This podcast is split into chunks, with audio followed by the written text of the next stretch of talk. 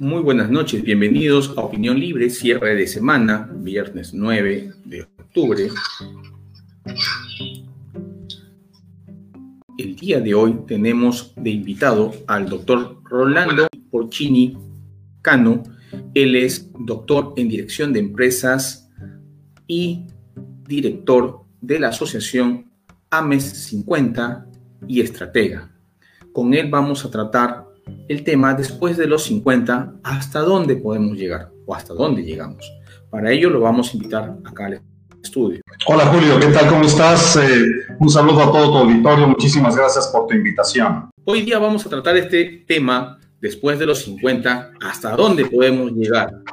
Y, pongo de, de escenario el escenario latinoamericano de que toda Latinoamérica ya está en un proceso de envejecimiento continuo. Ya tenemos en marcha un proceso de envejecimiento continuo de nuestra población y obviamente también tenemos algo en común en toda Latinoamérica. Tenemos sistemas de pensiones hechos un desastre, no hay jubilación digna y definitivamente no se aprovecha estos conocimientos y capacidades de las personas de más de 50, ¿no? Y las empresas, llamemos medianas, grandes tal vez, las grandes empresas, deciden hacer a un costado a estos profesionales o incluso también personal de mano de obra de más de 50, damos un costado y traemos obviamente gente más joven a un tercio del sueldo o a la mitad del sueldo,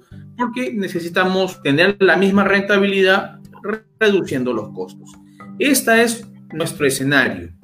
¿Qué le parece a Sí, muchas gracias Julio. Tu pregunta en realidad eh, eh, tiene varios temas. Eh, me daré prisa por tocar cada uno de ellos muy rápidamente.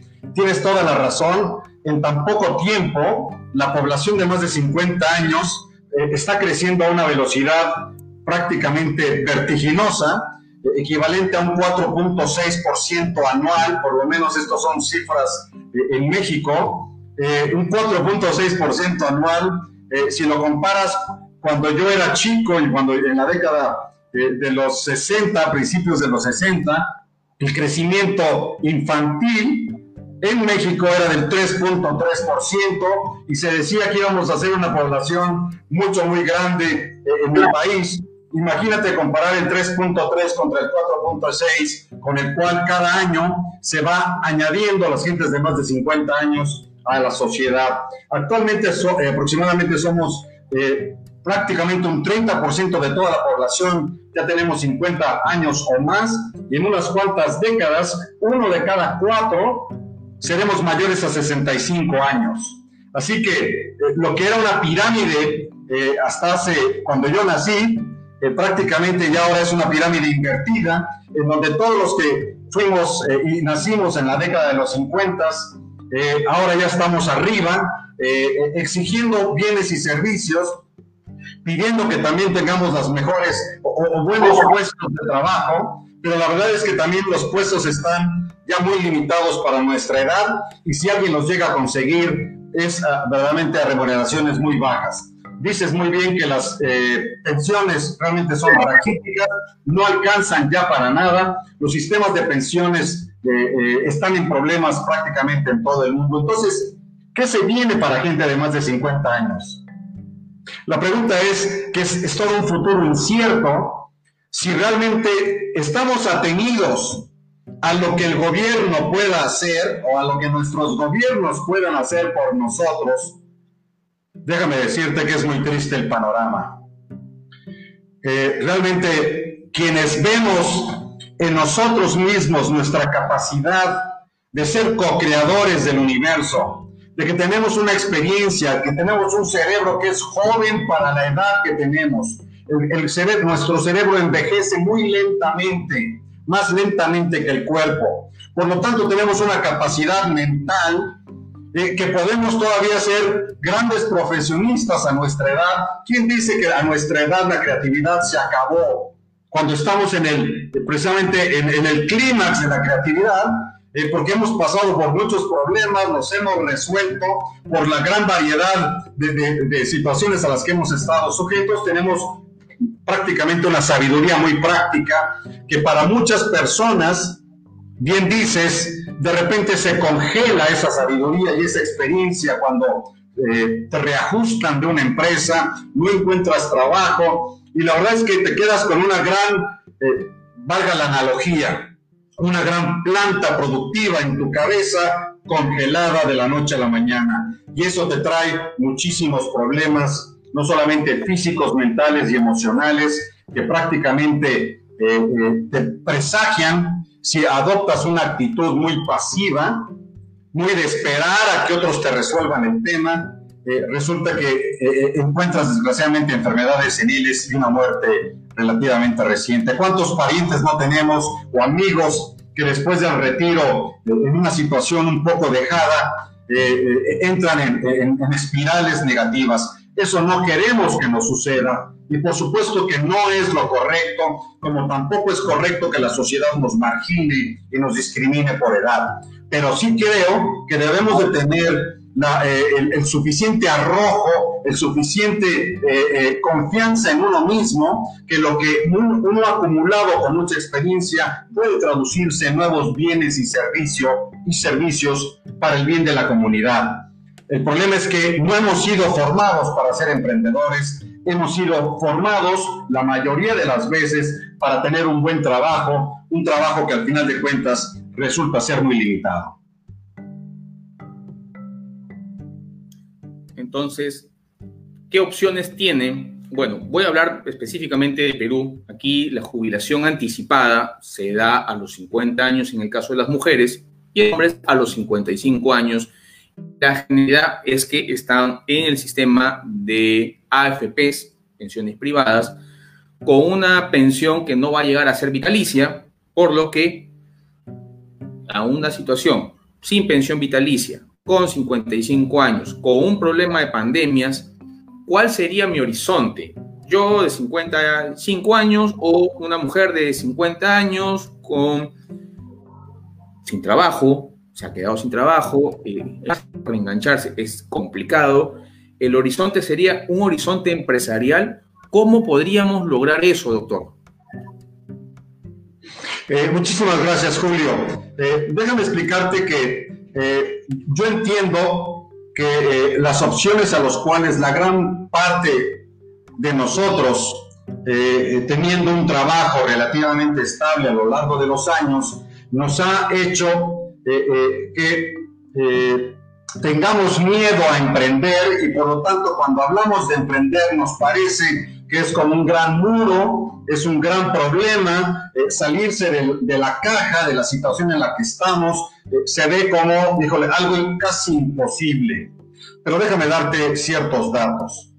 Eh, fíjate que se hizo una investigación en los países avanzados en donde eh, se correlacionó eh, el avance y el desarrollo del bienestar y la prosperidad de un país con las políticas, políticas a favor del emprendimiento en los adultos mayores. Y se vio que eh, justo el impulsar a los emprendedores de 50 o más años para que pongan un negocio y aprovechen su experiencia y su capacidad de toma de decisiones y solución de problemas, trae eh, grandes proporciones de bienestar y, a, los países propios. Incluso eh, la OCDE recomienda a México que impulse este tipo de políticas para efectos de poder aumentar nuestro Producto Interno Bruto por lo menos en 1% anual. Imagínate lo que eso significaría el que los de más de 50 años nos uniéramos eh, eh, para complementar nuestras capacidades, nuestras experiencias y juntos, como si fuera una gran cooperativa, una gran fuerza colaborativa, eh, pudiéramos generar bienes y servicios en favor de unos y otros. Eh, eso es algo que nos falta hacer a nivel de los países que nos encontramos demasiado aislados, eh, en donde eh, ni siquiera estamos acostumbrados a, a, poder colaborar con otros empresarios, en donde deberíamos de cambiar este, esta forma de pensar, ahora en forma muy colaborativa, generando redes de negocio, haciendo networking, para que a lo que me falta a mí en mis capacidades, lo encuentre en alguien más y podamos juntos desarrollar un negocio. yo entiendo, vuelvo a repetir, que muchas alternativas se nos están cerrando y el poner un negocio es una alternativa que está viva, que es posible hacerlo y hay muchos ejemplos en el mundo de gente que incluso a 50, 60, 70 años de edad se disponen, eh, rompen el huevo, rompen las ataduras, rompen los muros y se ponen a hacer aquello que están viendo que otros necesitan y que yo sé hacer y me apasiona hacerlo. Y por lo que yo sé y me apasiona, puedo hacer un producto o servicio que el otro me aprecia y por lo tanto me lo puede comprar. Y esto se está despertando, mi querido Julio, en todo el mundo, eh, inclusive en Latinoamérica, esta, esta búsqueda de, de, dolores, de escasez, de carencias, para que nosotros mismos podamos ayudarnos, unos funcionando como diseñadores y productores, otros como consumidores, que al mismo tiempo se convierten también en diseñadores y productores para que también otros los consuman. Eh, eso es la nueva economía de plata, de plata por las canas, que se está desarrollando en todo el mundo, una gran opción para los que la quieran aprovechar. ¿Qué tendría que darse o quién tendría que iniciar este, esta, digamos, modificación, cambio de chip? Porque aquí tuvimos eh, de invitados hace unos meses atrás Cámara de Comercio de Medellín hablando sobre el tema de clusters y justamente eh, ellos mencionaban, el director del clúster de Medellín mencionaba, que alguien tiene que dar el primer play, el play de honor, la, primera patada a esta pelota. ¿Quién podría ser? ¿Sería el Estado, el gobierno local, el gobierno nacional, un grupo de emprendedores? ¿Quién sería la persona indicada de dar esta play de honor inicial para empezar esa transformación del pensar de los adultos de 50 más? Déjame, eh, la pregunta es mucho, muy interesante, Julio.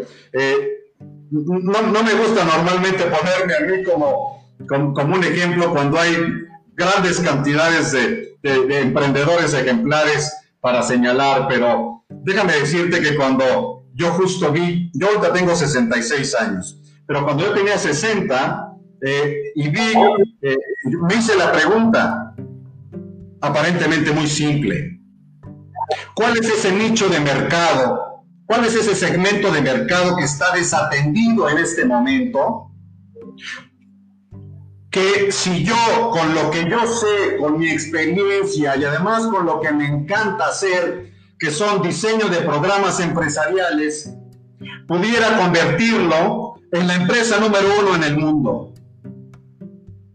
Y déjame decirte que encontré que las gentes de más de 50 años, por, donde quiera que, que, veas, se duelen de que precisamente se están recortando sus posibilidades y alguien tenía que tomar el, el toro por los cuernos. Y, y, básicamente yo dije, oye, pues si a mí me gusta ayudarle a la gente a desarrollar sus capacidades emprendedoras y empresariales, lo he hecho por más de 30 años.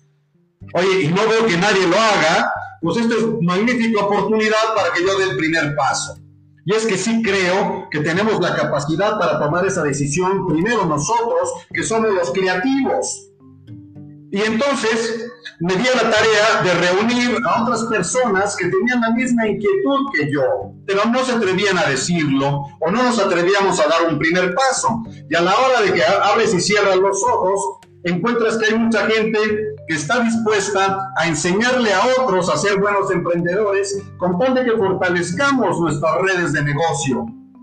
Y ese es, ese es AME 50 más, eso es lo que yo fundé, porque yo también soy un emprendedor, no solamente es este emprendimiento que yo tengo, también eh, he emprendido desde el punto de vista de venta de maquinaria para el proceso de alimentos y también quise emprender un negocio de cosméticos antiedad, fíjate nada más, bueno, pues entonces, en, realidad, AME 50 más, esto que estamos hablando, era mi plan C.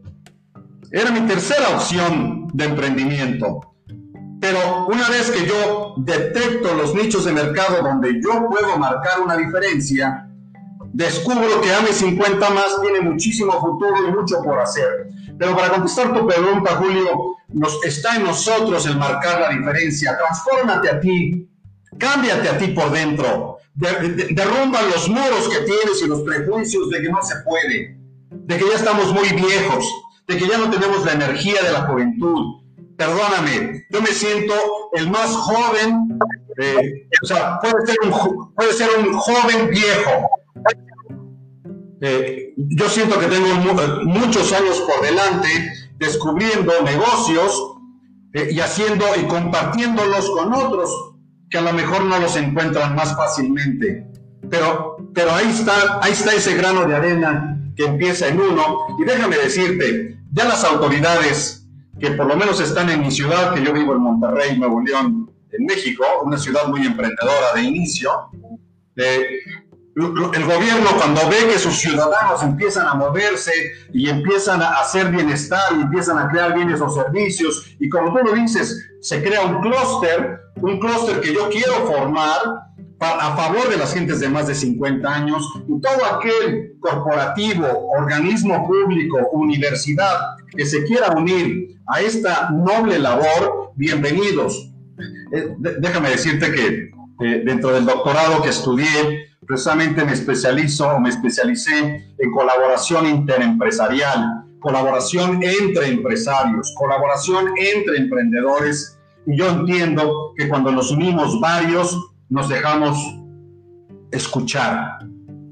Es así como cambiamos las reglas del gobierno, empezando por uno y haciendo una bola de nieve que cada vez se va a hacer más grande.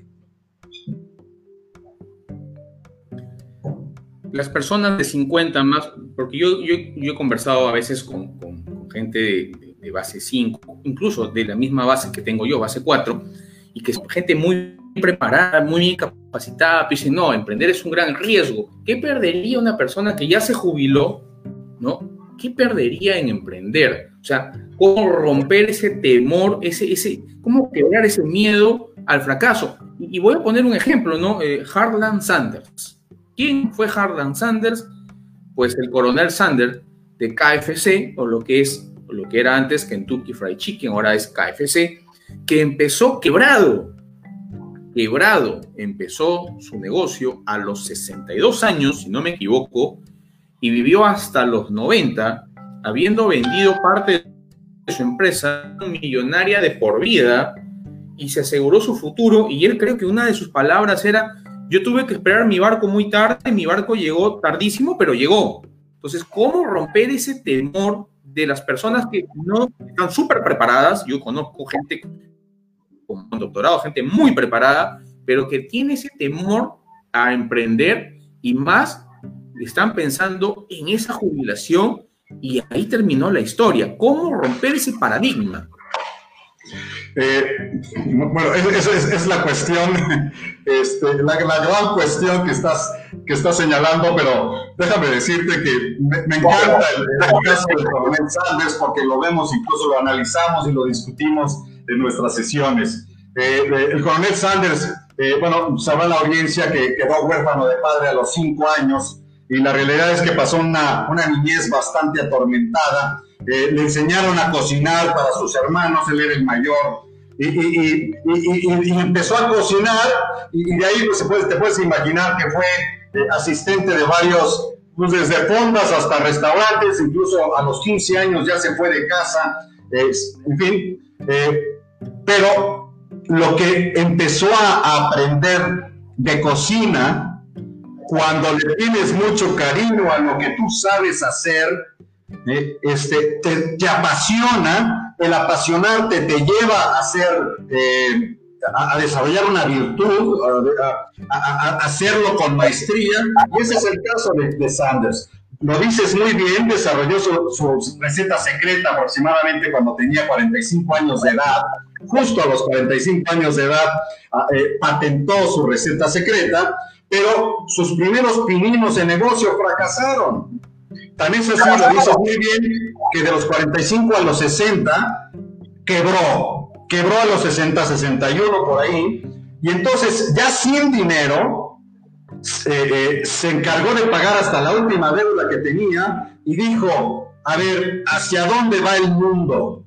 El mundo se va a urbanizar, el mundo va a aumentar de rapidez, se van a requerir restaurantes de comida rápida y que sean principalmente en, autopistas. Y, se requerirá hacer eh, eh, el pollo demasiado rápido para que la gente le pueda gustar. Bueno, pues yo, yo tengo una receta secreta, yo tengo un don, yo tengo un poder y sin dinero volvió otra vez desde cero y franquició su negocio, que significa dejarlo crecer a base de que con cada pollo que vendiera le dieran 10 centavos de dólar.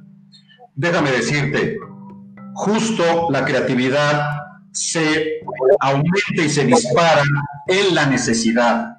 Cuando tú te sientes arropado, cuando tú te sientes seguro, es el peor enemigo de la creatividad. No quieres saber nada del estatus, o sea, de romper tu status quo. Quieres seguir como está porque le tienes un miedo al cambio.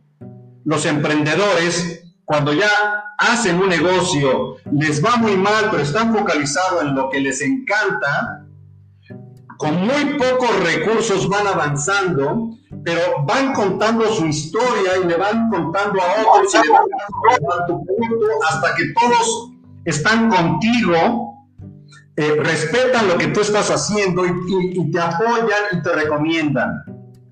Así el coronel Sanders volvió otra vez a empezar desde cero y empezó a ganar popularidad. Eh, yo lo que les recomiendo a todos nuestros amigos de nuestra edad es que no tenemos nada que perder y que las grandes fortunas se hacen precisamente en épocas de crisis, cuando aparentemente los caminos se cierran y brota la creatividad y la creatividad te hace despertar y te hace ver lo que normalmente no ves porque no lo quieres ver. Y cuando ves una oportunidad de negocio que parte de una necesidad y una dolencia y brota de ti el deseo de solventar, de, corregir, de paliar un remedio o, de paliar una enfermedad o, un dolor, brota lo mejor de ti, porque no solamente es creatividad, es tu motivación trascendente por ayudar y la gente también, a la gente que ayuda eh, y, y, vela por los clientes y vela porque el cliente esté bien, normalmente el cliente regresa por añadidura y te paga y te agradece lo que está comprando. Eh, ¿Cuántos casos no, no, sabemos de gente que le encanta la cocina? ¿Cuántas señoras no hay que, cocinan precioso, que cocinan divino y que lo que saben hacer con mucho amor a su familia lo, lo llevan fuera de casa y empieza a darse esta bolita de nieve eh, de encontrar a alguien que se preocupa porque la gente pruebe algo riquísimo, que se lo lleve a casa, que lo disfruten y la gente sabe corresponder y pagar a esta gente que verdaderamente vela por el bien de los, eh, de los clientes, consumidores u otros que pueden consumir mi producto. No sé si soy claro en esto.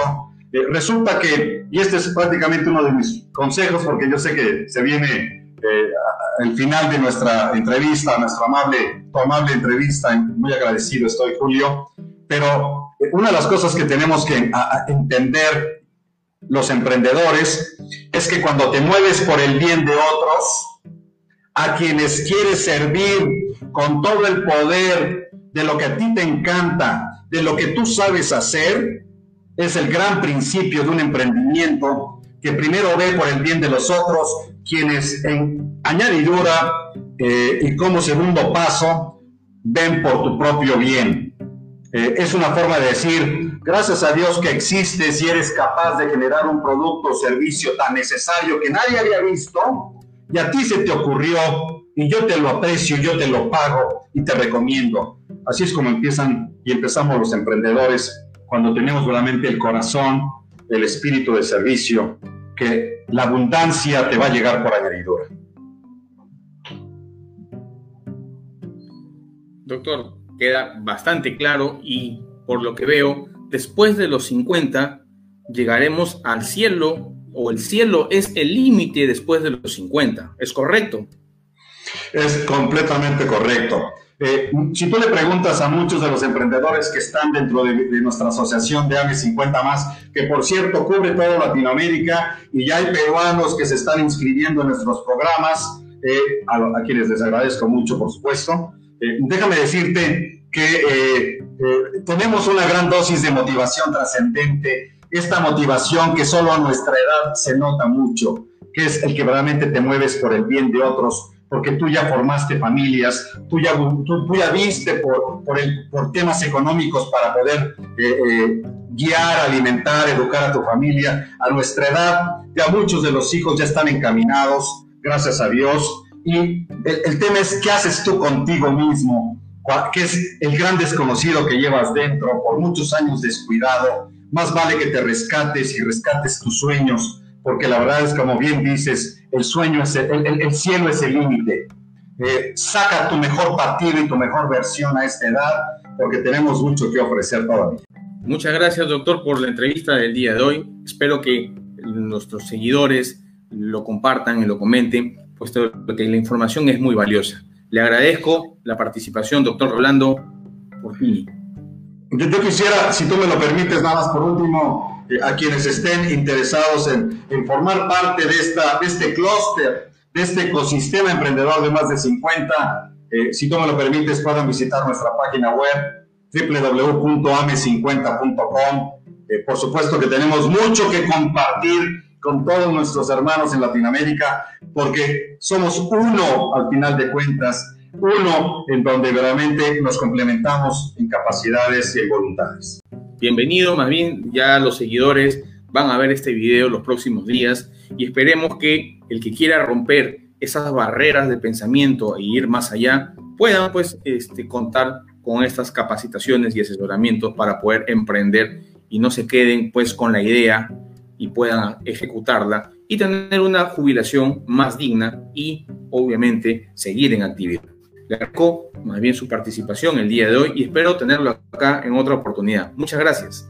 Julio, muy amable, muchas gracias a todos ustedes. Bien amigos, esa ha sido la conversación con el doctor Rolando Porquini, Porquini Cano, doctor en dirección de empresa y director de AMES 50 a más. Espero que les haya servido esta entrevista. Ya saben, comenten y compartan. Y síganos también en YouTube e Instagram y en nuestros podcasts en Anchor y Spotify. De mi parte, hasta la próxima semana. Un placer.